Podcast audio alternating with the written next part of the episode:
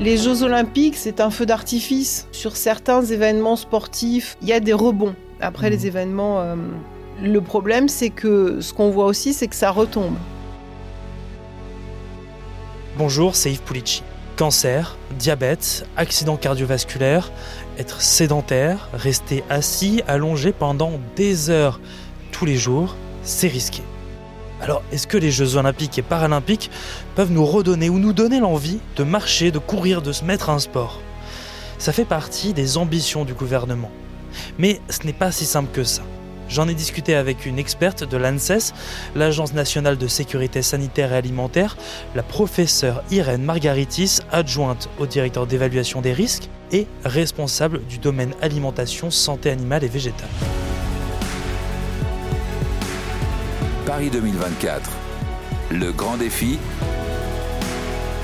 Yves Pulici. Bonjour professeur Margaritis. Bonjour. Est-ce que c'est une épidémie française, la sédentarité? Non, c'est une épidémie des pays développés.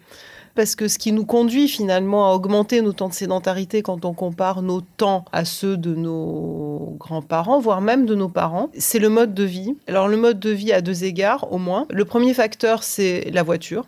Donc ça, ça a quelques décennies qui a diminué le, temps de déplacement actif et qui, en plus, a augmenté le temps passif. En voiture, celui qui conduit est un peu moins sédentaire. Je ne vais pas entrer dans les détails, mais est un peu moins sédentaire que celui qui est passager. Et en tous les cas, c'est un temps pendant lequel on ne marche pas, on ne pédale pas. Et l'autre, c'est le, le développement des activités tertiaires, et encore plus depuis qu'on a des ordinateurs qui fait que les gens qui ont des professions de ce type-là euh, sont quand même beaucoup de temps vissés à leur chaise toute la journée, souvent sans se lever. Quels, quels sont ces risques si je passe 7 heures dans mon fauteuil toute la journée au travail?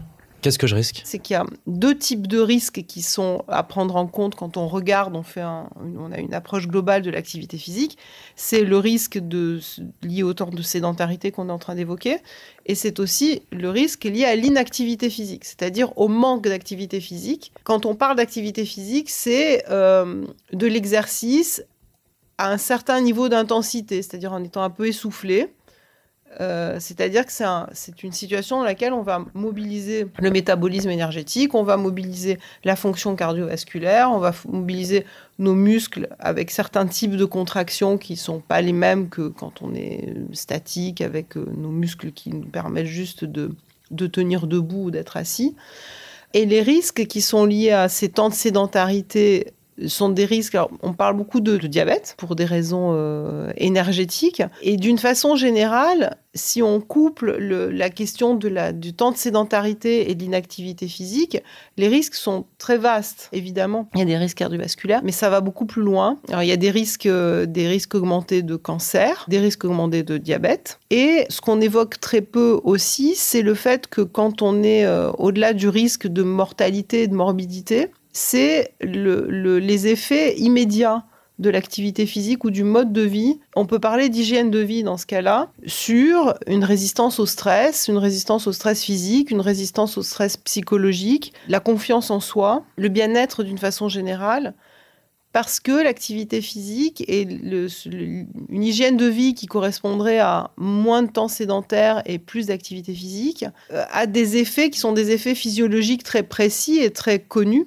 et qui va avoir aussi des effets sur l'humeur. Je vais donner un exemple simple. Si vous allez travailler en marchant ou en vélo, vous verrez qu'en arrivant à votre travail, vous serez beaucoup plus alerte et beaucoup plus efficace que si vous avez eu un transport qui est un transport plus passif. Est-ce qu'on sait combien de Français et de Françaises peuvent être victimes de sédentarité ou d'inactivité physique? On sait que 95% de la population est en situation de risque lié à son inactivité. Un enfant qui démarre l'école à 8h30, qui a un temps de pause méridienne, qui en général reprend à 13h30, qui va finir peut-être à 16h30, voire à 18h30, là on parle du primaire, s'il, est à l'étude.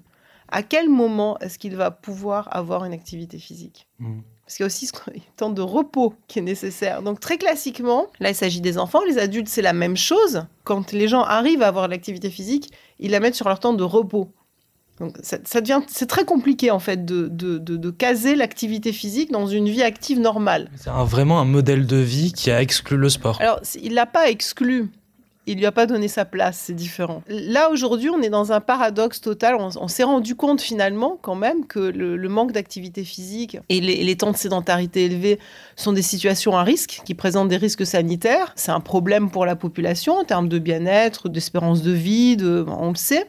Le problème, c'est qu'on commence à peine, je dirais, à l'échelle de la sécurité sanitaire. Ça fait seulement quelques années qu'on en parle vraiment. Hmm. si vous faites du sport ou de l'activité physique, c'est bien, c'est mieux que de ne pas en faire. Et aujourd'hui, nous, ce qu'on a bien documenté, c'est que, en fait, la situation de base devrait être l'activité physique en disant que si on n'a pas d'activité physique, c'est là qu'on s'expose à un risque. C'est-à-dire que on raisonnait jusqu'à maintenant en se disant si on a de l'activité physique, c'est mieux. Mais aujourd'hui, on sait que naturellement, on devrait en avoir puisqu'on est aussi programmé pour ça. C'est-à-dire que notre espèce est programmée pour avoir de l'activité physique parce qu'elle doit se nourrir, parce qu'elle doit se déplacer, parce que la situation dans laquelle on est aujourd'hui est une situation qu'on a construite, mais qui est complètement artificielle et qui est contre nature. Ce n'est pas naturel de ne pas marcher dans la journée, de ne pas se mouvoir. Ce n'est pas naturel de rester assis 8 heures par jour. Avec les Jeux olympiques et paralympiques, le gouvernement veut euh, remettre les Français euh, au sport. Il y a un programme de 30 minutes de sport par jour pour les enfants au primaire. Il y a la moitié des écoles qui participent à ce programme-là. Qu'est-ce qu'on peut faire d'autre? Bon, oui, 30 minutes, euh, oui, enfin, c'est c'est mieux que de ne pas le faire. Le problème, c'est que si en, proposant 30 minutes à l'école, avec un programme euh, qu'il faut voir, on supprime la formation continue en éducation physique et sportive des professeurs des écoles, j'ai un peu de mal à voir comment, comment, euh, quel est l'objectif. Donc ça, après, ce sont des choix. Il y a beaucoup d'annonces, il y a beaucoup de choses qui sont, euh, qui sont annoncées, qui sont proposées. En même temps, l'éducation physique et sportive dans les dernières années au lycée, par exemple, bah, on a perdu une heure, une heure sur, sur les trois heures qu'on avait, fait un tiers du coup. On peut pas dire que la place qui devrait lui être euh, dévolue euh, l'est pour l'activité, l'éducation physique et sportive à l'école. Le problème n'est pas tant que du coup les jeunes bougent moins, c'est que comme son nom l'indique, c'est de l'éducation physique et sportive. Et l'éducation physique et sportive a vocation à éduquer, c'est-à-dire à transmettre des connaissances, mais qui sont des connaissances motrices. C'est-à-dire, je vais apprendre peut-être à nager, à courir, à attraper un ballon. On ne sait pas courir aujourd'hui? Alors aujourd'hui, euh, si on regarde avec un œil un peu euh, aiguisé, non, enfin, il y a beaucoup de personnes qui courent et qui ne savent pas courir. La course est un acte moteur en fait assez compliqué, contrairement à ce qu'on pense. Et le problème, c'est que quand on court sans savoir courir, avec un peu de chance, on est, on sait courir de façon spontanée et tout va bien. C'est pas forcément toujours le cas et ça conduit parfois à des blessures. D'une façon générale, le problème du manque d'éducation physique et sportive, c'est que à la fois, il n'y a pas d'acquisition de, de, compétences motrices satisfaisantes, et en plus, on n'a pas suffisamment de temps pour donner le goût aux enfants et aux adolescents de l'activité physique. Donc là, il y a un sujet sur le temps, sur le temps passé à ça, et puis sur le temps, euh, si on reste sur la question du collège et du lycée, et même de l'école primaire, sur le temps libre laissé pour avoir une activité sportive en dehors de l'école, extrascolaire, qui est aussi très importante parce qu'elle va correspondre normalement au goût, aux envies de l'enfant. Mmh. Est-ce que les Jeux olympiques et paralympiques, ça peut redonner goût au sport, aux jeunes et à nous? On sait que sur certains événements sportifs euh, internationaux, euh, selon les fédérations, il y a des rebonds après les mmh. événements, euh, des événements sportifs. Le problème, c'est que ce qu'on voit aussi, c'est que ça retombe. Comment transformer l'essai alors Ou comment surfer sur la vague Il faut mettre en place des mesures durables, c'est-à-dire que les Jeux olympiques, c'est un feu d'artifice. Ça dure pas très longtemps. L'avant dure très longtemps, on en parle beaucoup avant, puis après, ça dure peu de temps. En fait, c'est un choix de société. Donc, tant qu'on ne fait pas ce choix de société, on aura beaucoup de mal à, à garder les effets, si toutefois il y a des effets, à, garder ces effets-là, mmh. parce que euh, bah, ça retombe parce que les mêmes causes produisent les mêmes effets. Donc, euh, si l'urbanisme reste le même, euh, le temps imparti reste le même, si les programmes scolaires restent les mêmes, bah, la situation euh, restera la même. Il suffit pas de dire aux gens ce qu'il faut qu'ils fassent. Il faut leur permettre, il faut leur donner les conditions de le faire. Et aujourd'hui, les conditions n'y sont pas. Quelles conditions est-ce qu'on pourrait donner, par exemple, donc aux, aux, élèves, on a vu, et aux adultes Quelles, quelles conditions on pourrait leur donner pour leur permettre de faire plus de sport et d'être moins sédentaires? Je vais dire un truc terrible, c'est la réduction du temps de travail. Je me permets de le dire. Il y a quelques décennies, on travaillait beaucoup plus, on parlait de réduction du temps de travail. On se dit, oh là là, c'est pas possible. En fait, on l'a réduit entre temps et on voit que c'est possible. À la fois la réduction du temps de travail, mais pas que la répartition du temps de travail. Donc là, il y a des choses à penser. Hein. Ça, c'est quelque chose à regarder. Il faut l'évaluer. Il faut l'évaluer en regardant énormément de paramètres. La question de la semaine des quatre jours, par exemple, est très discutée en ce moment. C'est une piste. Après, répartir le travail autrement, alors ça dépend aussi des professions, c'est-à-dire que c'est difficile de généraliser, mais avoir une réflexion qui consiste à dire, mais comment aussi est-ce qu'on peut faire pour que les gens soient moins fatigués? C'est un paramètre qu'on n'a pas considéré. Je, disais que très souvent, les gens prennent le, temps de l'activité physique ou du sport sur leur temps de repos, parce qu'il reste plus que ça. Donc ça, en termes d'hygiène de vie, c'est pas satisfaisant. On sait aussi, si je reviens à la semaine des quatre jours, que euh, d'un point de vue physiologique, l'organisation des deux jours de repos est insuffisante. C'est-à-dire qu'en fait, le premier jour, on est encore sur la lancée, parce que le système physiologiquement, on est encore très activé. On commence à retomber dans les heures qui suivent. Et au moment où on commence à retomber, c'est le moment où on peut avoir un réel repos. Et au moment où on entre dans la phase de repos, on reprend le travail le lundi matin.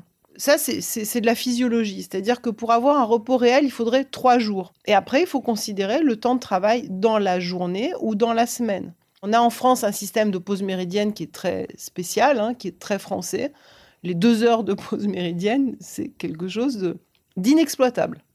Ça conduit à terminer tard le soir.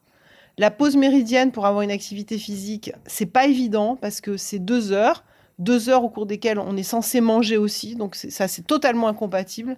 Le, repas qui est proche, euh, que ce soit après ou avant, enfin c'est, mmh. ça va pas. Donc rien n'est pensé pour euh, pouvoir être actif ou pouvoir avoir un temps de liberté qui soit un temps, euh, un temps efficace. Ce sont des pauses à la fois dans la journée et dans la semaine qui sont c'est trop ou pas assez. Qu'est-ce que ça peut apporter du coup ces Jeux olympiques et paralympiques dans la lutte contre la sédentarité en France? Peut-être que bon c'est motivant, hein, c'est-à-dire il y a aussi l'idée de d'essayer de d'imiter, de, ressembler, de mais je pense que ça peut aussi apporter peut-être pas mal pour les jeunes femmes, pour les filles, puisque le, le sport olympique féminin a toute sa place beaucoup plus que l'activité physique et le sport euh, au quotidien ou pour les filles, peut-être aussi une, identification qui peut les aider à aller vers, euh, vers une activité, vers, euh, vers le sport, un sport qui peut leur plaire. Aussi, là aussi, par, par mécanisme d'identification tout à fait positif. Merci, professeur Margaritis. Merci à vous.